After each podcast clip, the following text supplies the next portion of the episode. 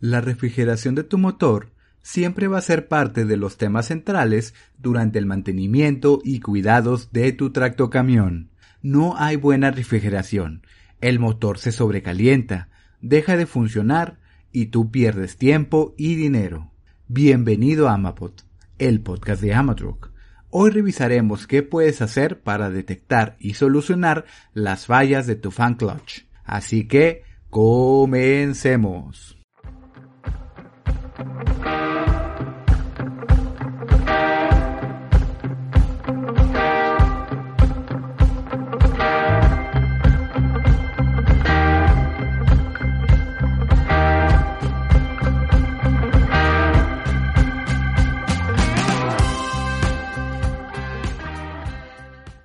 Como pequeño repaso, el fan clutch ayuda a disminuir la temperatura del líquido refrigerante del radiador, en conjunto con el aire que entra a través de la rejilla del camión. Su tarea es permitir que el abanico al que está conectado gire de acuerdo a como sea necesario. Ahora, hay varios tipos de fan clutch y cada uno tiene sus propias aplicaciones. Si deseas conocer más de este aspecto, te recomiendo escuchar el episodio Importancia y funcionamiento del fan clutch, o si prefieres leerlo, contamos con nuestro blog. La pregunta en este episodio es, ¿por qué deja de funcionar el fan clutch? Bueno, tenemos razones internas y externas. Si nos vamos a las externas, tenemos un problema con la presión de aire. Esto se debe a que el fan clutch se encuentra conectado al sensor de temperatura por medio de una manguera de aire. Si la presión disminuye por debajo de los 90 psi, esto no va a trabajar. Ahora, de manera interna, su falla se relaciona con el ventilador, y aunque suene extraño, esto es un hecho. El ventilador posee características de tamaño, forma, peso y diseño que le exigen más fuerza al fan clutch para poder moverse. Por si esto fuera poco, el movimiento del ventilador crea una fuerza que lo jala en dirección contraria al fan clutch, algo similar a que si alguien te estuviera jalando el brazo.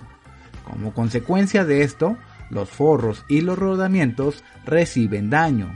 Cuando el daño ocurre, los rodamientos lo expresan mediante fugas de líquido y movimiento inadecuado del ventilador mientras que con los forros podemos observar un desgaste superior a un cuarto de su grosor. Como referencia, tenemos que el forro mide 8.51 milímetros. Aún así, el mayor indicador de daño es el hecho de que el ventilador no funcione, haciéndote pasar por sobrecalentamiento del motor y un aumento en el consumo de combustible.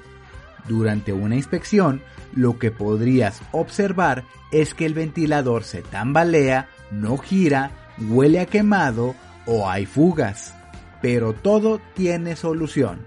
Si llegaste a este punto tienes que cambiar el fan clutch, pero si quieres prevenirlo, puedes hacer una reconstrucción cambiando las partes dañadas. Solo tienes que cumplir tres requisitos. Que el eje la polea y el bracket estén en buen estado. Si notas desgaste o daño, esta opción no es para ti. Los pasos son muy sencillos, aunque un poco laboriosos. En el caso del forro de fricción, empieza retirando los tornillos y la placa de sujeción.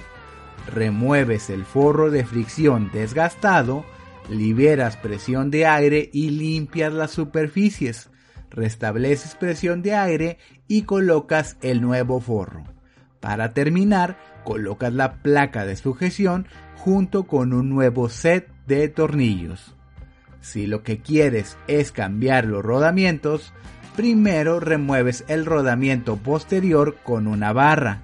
Con unas pinzas para anillos retiras el anillo de retención y repites el proceso con el segundo rodamiento. Usando guantes protectores, limpias las superficies con solvente, para luego colocar el nuevo rodamiento con ayuda de una prensa. Instalas los nuevos anillos de retención, repites el proceso con el segundo rodamiento y terminas colocando el bracket en la polea. Ahora, no batalles buscando las refacciones. Nosotros contamos con el kit de reparación de Fan Clutch de Kit Masters, que reemplaza hasta 10 números de parte para que no tengas que buscarlos por separado. Si deseas conseguirlo o buscas alguna otra refacción, envíanos un mensaje a www.amatroc.com.mx diagonal podcast. Con esto llegamos al final del episodio. Espero que esta información te sea de mucha ayuda. Que tengas una excelente semana. Hasta pronto.